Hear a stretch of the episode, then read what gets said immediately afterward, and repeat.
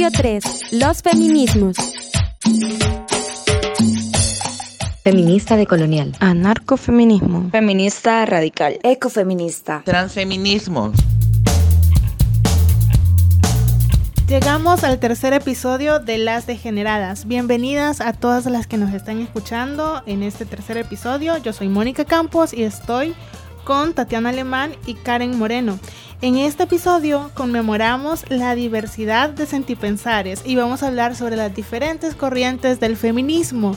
Me parece que es un tema súper importante porque además siempre digo que el movimiento feminista es uno de los movimientos políticos eh, que en este momento tienen más auge o son más importantes por toda esa convergencia de ideas y por todo el debate que se genera eh, sin miedo a, pensar diferente o, a decir las cosas como, digamos, fuera de, de, la norma de lo que puede ser una teoría política o filosófica o un movimiento social. ¿Cómo están, niñas? ¿Qué opinan de esto que les estoy diciendo? Bastante bien, un saludo a las lectoras de Gato Encerrado, a las compañeras que nos están escuchando. Eh, soy Karen Moreno y es bastante chivo estar de regreso después de esta Semana Santa en la redacción para platicar sobre el tema de las corrientes del feminismo. Y pues es un tema que ha sido bastante debatido y bastante desprestigiado incluso para las por, de, eh, por parte de las personas que tienen poca información sobre el tema. Sin embargo, es una realidad que no podemos obviar y al final el feminismo eh, se vive y también se siente desde distintos cuerpos y territorios. Hola a todas las que nos escuchan, todas las eh, también lectoras de Gato Encerrado. Soy Tatiana Alemán y bichas, este tema me emociona porque precisamente en ese proceso, ¿verdad? De reconocerme feminista es como entender que hay una variedad de formas de sentirlo, de vivirlo. No, también hay una diversidad de prácticas o de corrientes teóricas, y todo esto al final no es para separar, considero, sino para aportar diferentes escenarios, porque problematizar la violencia contra las mujeres, los sentires de las mujeres, no es solo desde un espacio o solo una mirada, si te das cuenta.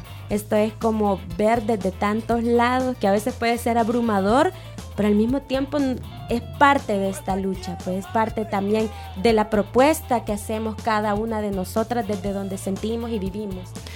Exactamente, y yo creo que es, has mencionado la clave, al final el feminismo se vive desde el cuerpo, se vive desde quien uno es y en ese sentido todas tenemos realidades diferentes y todas es cierto que vivimos, vivimos perdón, bajo una misma opresión, pero tenemos herramientas diferentes para enfrentarnos a la realidad y lugares diferentes desde donde la vivimos, entonces estamos súper contentas de hablar de esto y vamos a presentar entonces nuestro tercer episodio.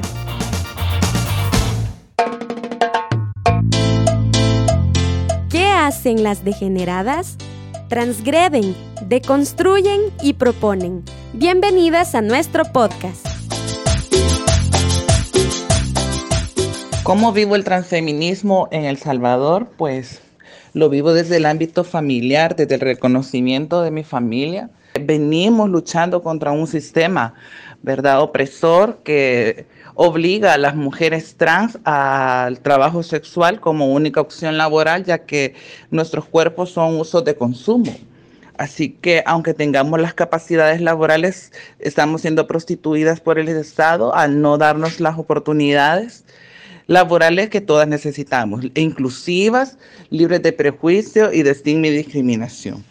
Sinceramente no considero que podría denominarme específicamente una feminista radical, pero sí una feminista que gran parte de su vida ha sido influenciada por el pensamiento radical y anarcofeminista. Ambas corrientes pues se relacionan, surgieron allá por los años 50, el feminismo radical en Estados Unidos y el anarcofeminismo en Europa. Desde el feminismo radical se ha planteado que la opresión de la mujer es específicamente por su sexo a través del el género femenino. Entonces se convierte en el sujeto político del movimiento, o al menos desde esa perspectiva, la hembra humana. Las primeras referentes como Beauvoir y Goldman eh, empezaron a estudiar y hablar públicamente sobre la feminidad y los roles como un mecanismo de opresión hacia la mujer. Y así se separa pues la feminidad de una realidad biológica. Que no necesariamente el concepto que los hombres tienen de nosotras, que es mujer igual a feminidad o igual a género femenino, pues es un concepto que se consideraba y aún pues algunas feministas consideramos que nos define, nos coarta y principalmente que nos subyuga.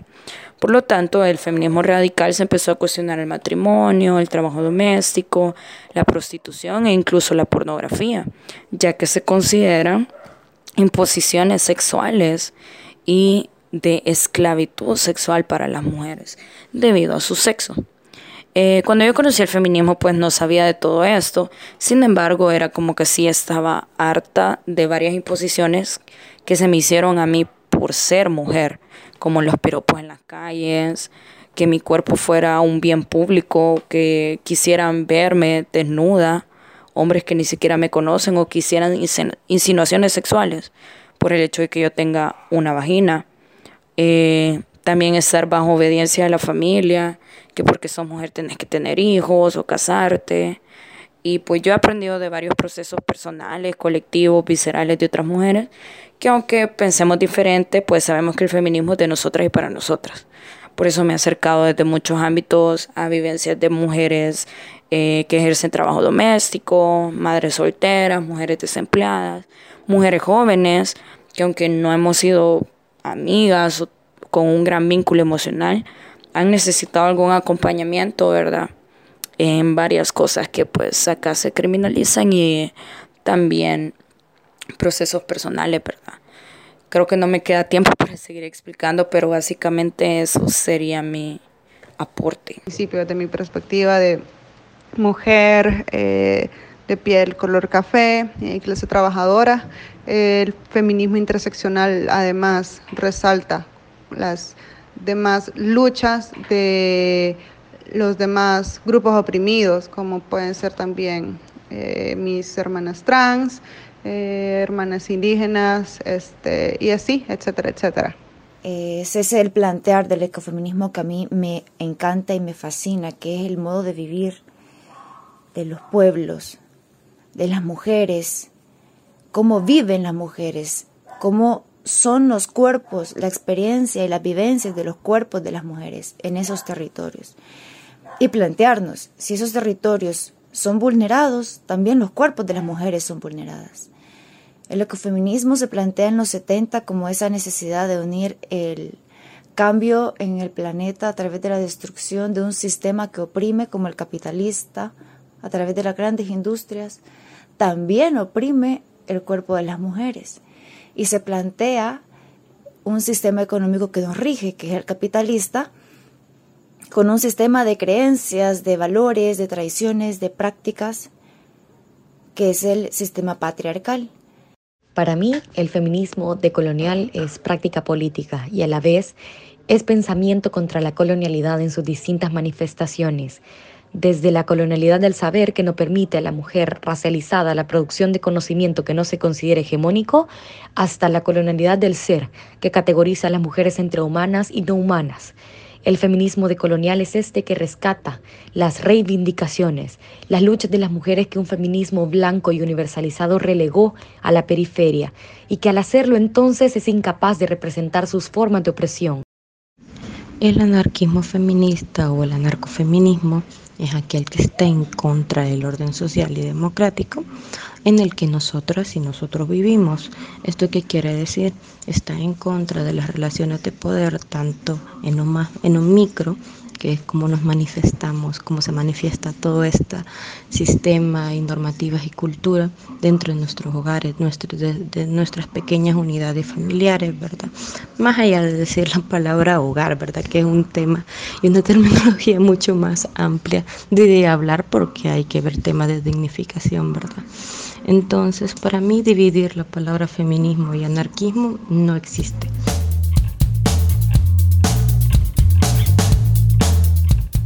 Bueno, muchas gracias a todas las amigas que nos mandaron sus opiniones, sus eh, visiones del feminismo y de cómo ellas lo viven eh, desde sus cuerpos y sus territorios. nos llama mucho la atención eh, todo lo que nos comentan y pues nosotras también tenemos nuestras propias maneras de vivir el feminismo. Yo en lo personal no estoy todavía como, no me siento como dentro de una corriente específica, estoy todavía en esa búsqueda y creo que es válido, creo que que en este camino uno nunca deja de aprender y como decían algunas, ¿verdad? Quizás en el inicio me consideré de cierta corriente y luego entendí que, me va eh, mucho mejor a mi realidad participar o construir feminismo o, vivir feminismo desde esta otra eh, manera de pensar o de ver las cosas. Y pues me, a mí me llama un montón la atención el término interseccionalidad. Hasta la década de los 70 el feminismo estuvo liderado por mujeres blancas de clase media. Entonces, eh, una, una feminista de color que se llama Kimberly Crenshaw, ella es eh, doctora en Derecho, eh, fue la primera mujer en acuñar el término interseccionalidad. Este término eh, es considerado el fundamento del feminismo de la tercera y la cuarta ola y, e influyó en la redacción de la cláusula de igualdad de la constitución sudafricana. Entonces, ¿qué es lo que plantea la interseccionalidad? Plantea que una mujer eh, por ejemplo, blanca sufre, de clase media, sufre opresión por género. Una mujer blanca pobre o empobrecida o de sectores empobrecidos eh, sufre opresión por eh, sexo y por clase social. Ahora, una mujer negra o una mujer indígena que es de sectores empobrecidos también va a sufrir estas dos opresiones, pero incluida la opresión por raza. Y en este sentido es que, que la autora ha aplicado este término como para decirnos que, que, todas tenemos opresiones diferentes, que el análisis de opresiones tiene que ser un análisis enfocado en la realidad de cada persona. A esta parte quiero abonar o compartir una duda a partir de lo planteado por la afrofeminista eh, Ochi Curiel. Ella planteaba en uno de sus conversatorios que el término de interseccionalidad al menos como que le generaba cierta lejanía porque si bien la interseccionalidad es una muestra de las experiencias de marginación o de exclusión como ya mencionaste, ¿verdad? Es como poner sobre la mesa todas esas formas de marginación a las que son sometidas los cuerpos, principalmente los cuerpos de las mujeres en estos casos, pero también ese término, ese concepto o, cómo se, o lo que pretende es acentuar también esas opresiones, porque si te preguntas, ¿por qué es negra? O sea, ¿de dónde surge que la persona de, de determinado color de piel entonces es negra? ¿Quién lo determinó? ¿Nació siendo negra o es parte de este sistema mundo, de estas categorías que sostienen este sistema de opresiones? Y sos negra porque el opresor te dijo que vas a ser negra y también pobre por las condiciones también en las que vivís. Entonces, de alguna manera es como recordarte que aparte de que puede ser latina, pobre, tercermundista, categoría basura para mí. Ese tercermundismo ya quisiera eliminarlo de todos lados porque ¿cuál es el segundo también, verdad? Nos quedan debiendo ese. Pero este es como este cierto enfrentamiento que tengo con el término de la interseccionalidad. Además, muchas plantean que es como un concepto o es parte que, que te plantea la cooperación internacional y si te fijas te lo piden en los proyectos donde está el enfoque de interseccionalidad, pero bien, ya sabemos que están todas esas eh, opresiones que de alguna manera... Eh, se imbrincan, va y te dice, va, te, se cruza el sexo, género, la raza, este, la clase social, perdón, pero entonces cómo es que derrumbas este sistema de categorías, cómo es que formas otras realidades o solo vas a seguir como mencionando, ¿verdad? bien, entonces vas a terminar siendo como, ah, mujer eh, negra, pobre, este, mujer transexual o mujer lesbiana, o si no, también eh, seguís como, ah, latina, pobre, migrante, y hacer énfasis en todas esas condiciones, todas esas experiencias de marginación que al final los feminismos tienen como este objetivo de derrumbar este sistema de opresión, o sea, un movimiento y en ese político. Sentido, Tatiana, ¿cómo, ¿qué es lo que propone el feminismo intersectorial con respecto a esa problemática que mencionas de cómo superar estas categorías?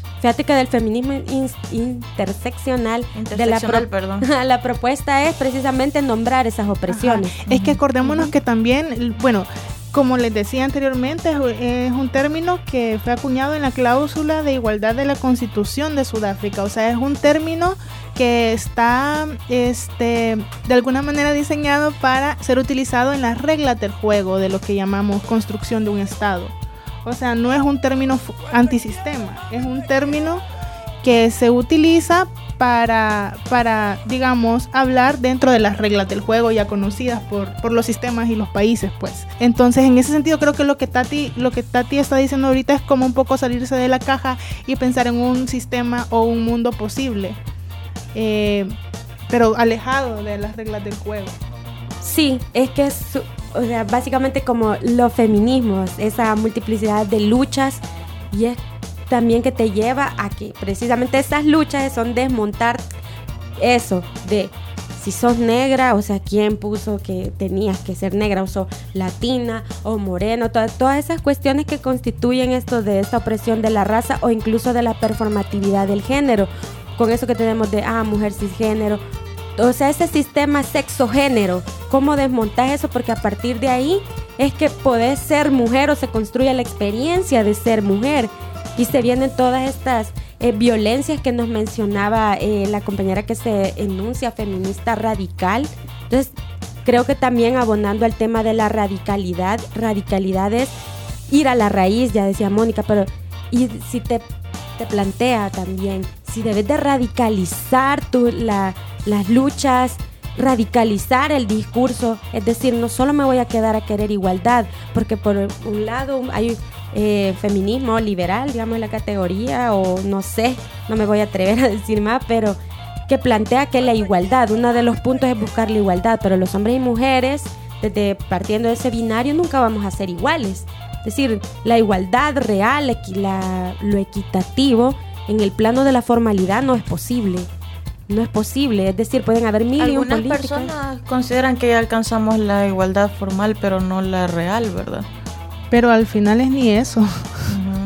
Ajá, porque, o sea, la igualdad formal en el sentido de la legislación, tal vez, ¿verdad? Pero caemos en eso siempre, pues estamos jugando con las reglas del juego del patriarcado, el que ya están ahí.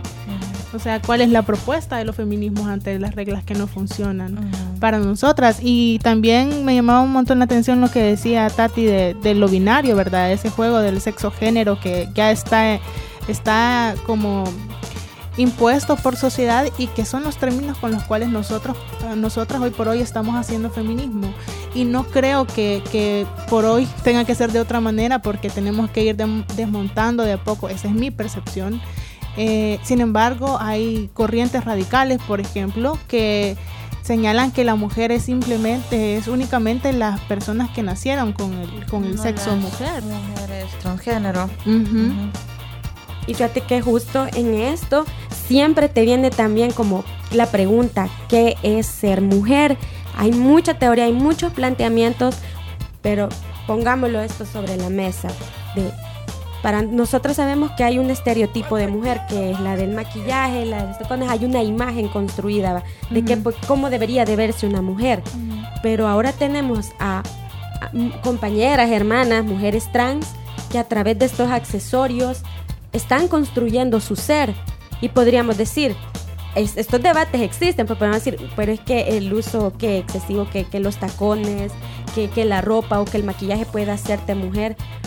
Pero este es un planteamiento de decir, bueno, si esa es la forma que encontraron para la performatividad de su género, de mostrar su ser, porque hasta el momento, mientras nos regamos, pues, sí, mientras estamos bajo esa categoría del género y para ellas mostrar su vivencia de qué es ser mujer, de alguna manera se necesita, ya, ya tiene una resignificación y no tanto en el discurso de que están abonando más o en el imaginario que en el estereotipo, que una mujer debe verse de tal manera y debe usar tales cosas, que también todas estas cuestiones que están más allá de eso, como desmontás, porque al final si te das cuenta, eh, vos naciste, nacimos con vagina, chiches, toda la onda, pero ¿qué tal cuando planteamos la performatividad del género? Si un día yo quiero usar otros accesorios, otra ropa y quiero hacer otra cosa, me quiero sentir, no necesariamente como mujer, aunque tenga, aunque biológicamente esté configurada así, entonces decir, ah, puedo ponerme ropa de, de chavo y no, quiere decir necesariamente que tengo que hacer una transición, sino que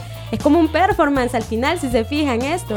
Entonces, y es importante mencionarlo porque alrededor de esto también hay muchas discusiones o puntos de encuentro y desencuentro entre los feminismos. Sí, incluso hablan de que las feministas radicales pueden ser eh, trans excluyente, ¿verdad? Que es también una discusión que hay, que bueno, hay que respetar los distintos puntos de vista. Eh, yo personalmente creo que las mujeres trans son mujeres y que pueden ser transfeministas, ¿verdad?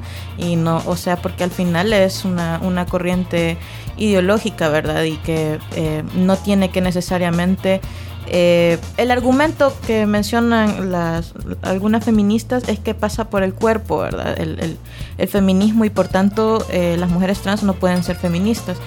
Eh, pero yo considero que al final la feminidad también es la que es discriminada en la sociedad, ¿verdad?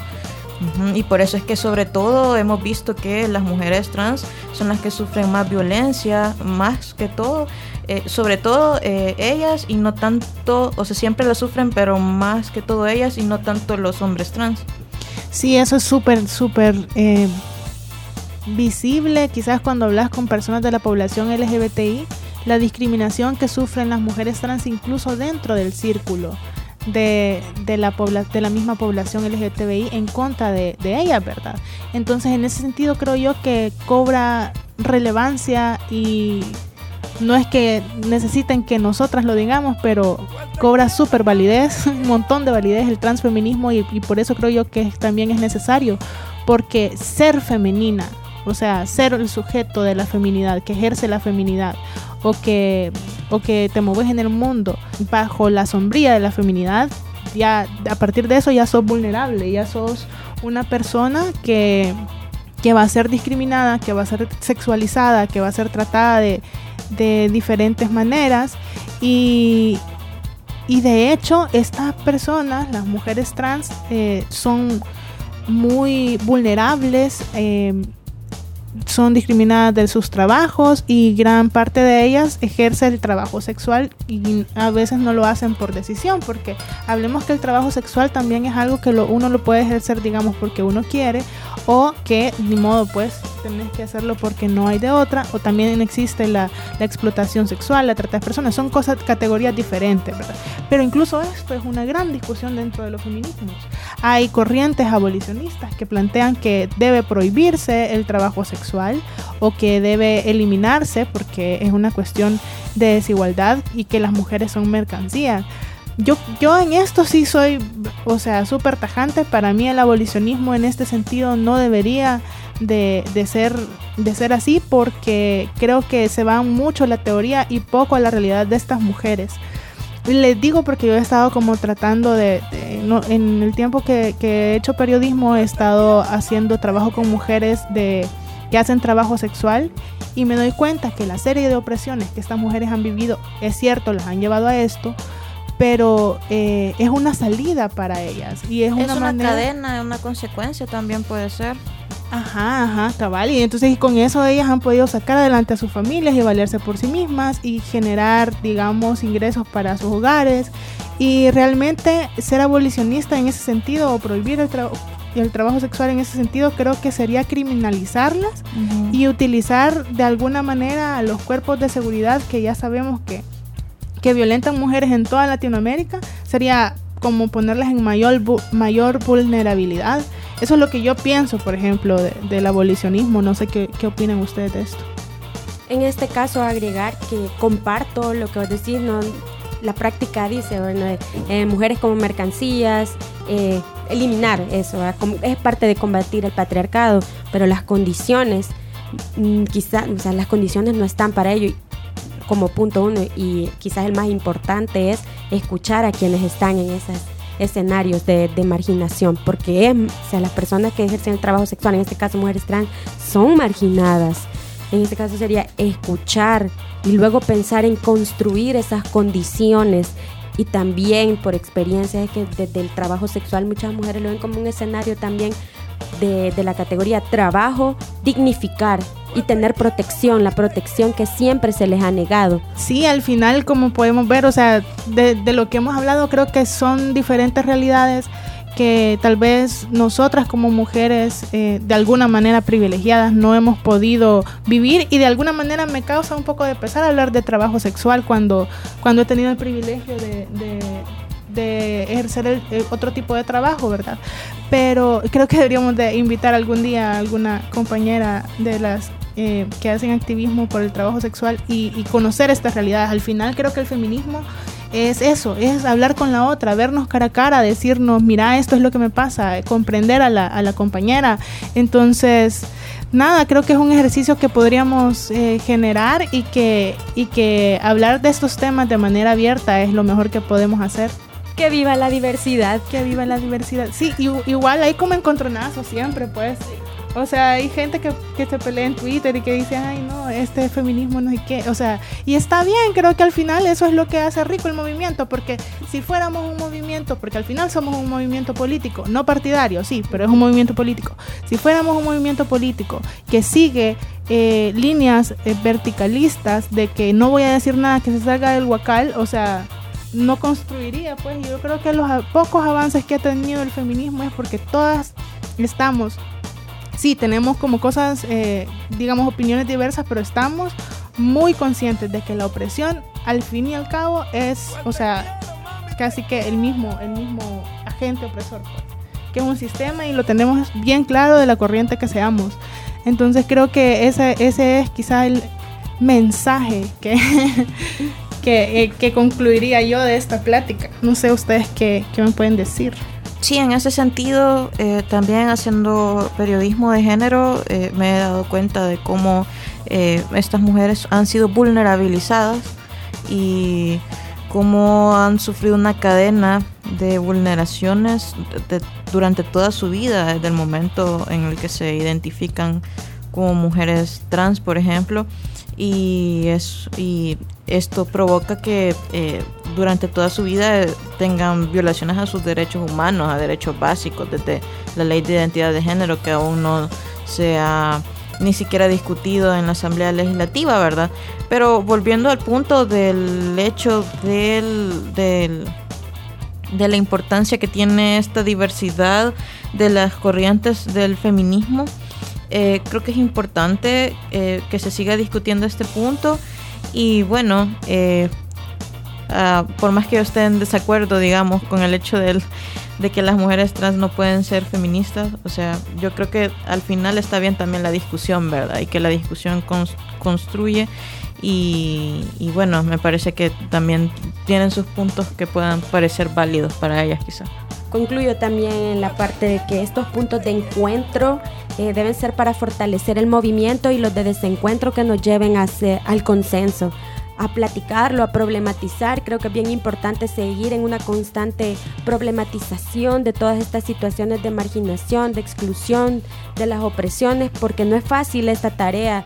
Eh, literal, aunque en comentarios cuando sucede algo siempre sale algún desalentado diciendo dónde están las feministas, como que estuviéramos los poderes de Superman o no sé, algún héroe de Marvel, pero esto va más allá de ir y, actuar y que me planto, sino que esta lucha va también desde lo más íntimo, desde preguntarme desde quién soy, qué hago, qué es lo que está programado en mi cabeza, ya lo decía la compañera Daniela, de, feminista de colonial, la lucha también es micropolítica y esto vamos desde la subjetividad, desde cómo estoy programada, de cómo veo estas categorías que hacen este sistema y también cómo estas mismas categorías en algún momento va a sentir esas cadenas que pesan esa es la misión al final, seguir siempre discutiendo y desmontar este sistema, porque vemos que este es como la Santísima Trinidad del mal, el capitalismo, el patriarcado y el colonialismo.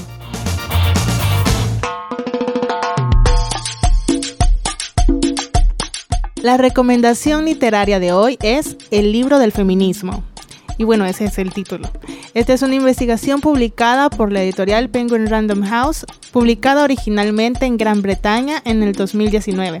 Este libro forma parte de la serie Grandes Ideas que busca explicar temas complejos de manera sencilla y a través de sus 350 páginas cuenta la historia del feminismo y sus diferentes corrientes.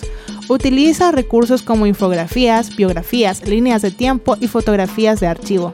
Incluye apartados donde se explica el anticolonialismo en el feminismo, el feminismo postcolonial, el feminismo indígena, el lesbianismo político, y explica de manera muy objetiva el feminismo radical trans exclusivo, pero también explica el transfeminismo. Eh, lo que quiero decir es que no es un libro sobre teoría ni busca defender ninguna postura. Es una especie de enciclopedia para entender las bases de diferentes corrientes y creo que puede servir como un buen punto de partida para otras investigaciones. Y como este no es un comercial, si quieren saber de, eh, a dónde encontrarlo o dónde lo conseguimos, se lo podemos decir a través de degeneradas.gatoencerrado.news o nos escriben en nuestras redes y les contamos cómo lo conseguimos.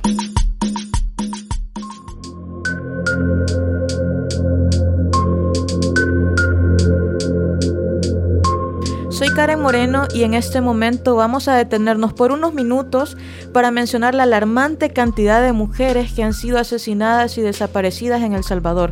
El pasado 26 de marzo, cuando el presidente Nayib Bukele removió sin explicaciones del cargo de ministro de Justicia y Seguridad a Rogelio Rivas y puso en su lugar a Gustavo Villatoro, mencionó el tema de las desapariciones y que habrá una estrategia de seguridad para investigar eficazmente los casos de desaparición.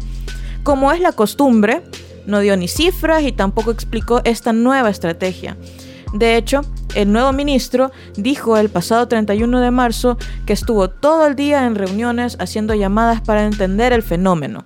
Entre los casos emblemáticos que hay de desapariciones está el de Flor María, que ocurrió en Cojutepeque el pasado 16 de marzo y sus familiares están recriminando a la fiscalía, están denunciando que hay lentitud en el trabajo de investigación, como es la costumbre en estos casos de violencia contra las mujeres.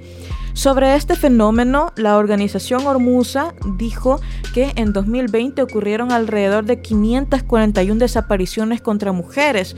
Esta cifra se ha reducido en un 20% con respecto al año anterior, pero esto debido al confinamiento por la crisis de la COVID, no realmente porque el gobierno implementara un plan para solucionar o resolver de alguna, de alguna manera el problema. También eh, se sabe que hay más de 10 niñas desaparecidas en lo que va del año, según denuncias de familiares. Otro hecho muy emblemático que ha ocurrido en, estos días ha sido el asesinato de la salvadoreña Victoria Salazar Arriaza, que ocurrió el pasado 27 de marzo en Tulum, México, a manos de cuatro agentes municipales. De hecho, Victoria huyó de este país por violencia de género y fue asesinada en el país norteamericano. Y este caso nos recuerda bastante al caso también de George Floyd, que también fue asesinado a manos de policías.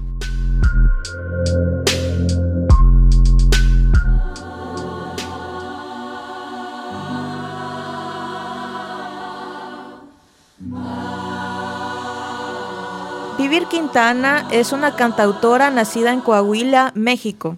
Su sonido es muy tradicional, interpreta música regional mexicana, pero lo hace con una lírica que va mucho más allá de lo que tradicionalmente se canta en México y Latinoamérica.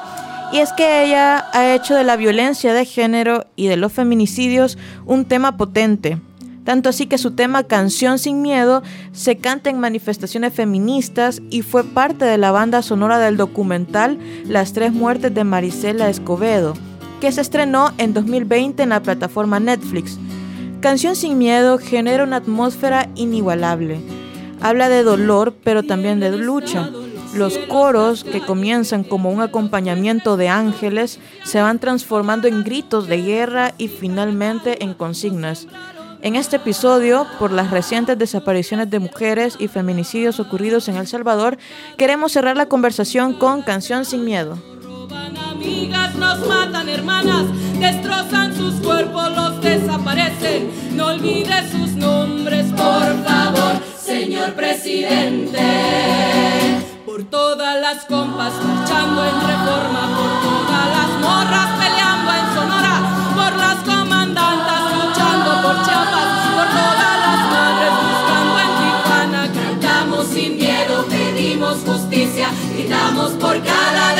Que resuene fuerte, nos queremos vivas, que caiga con fuerza el feminicida.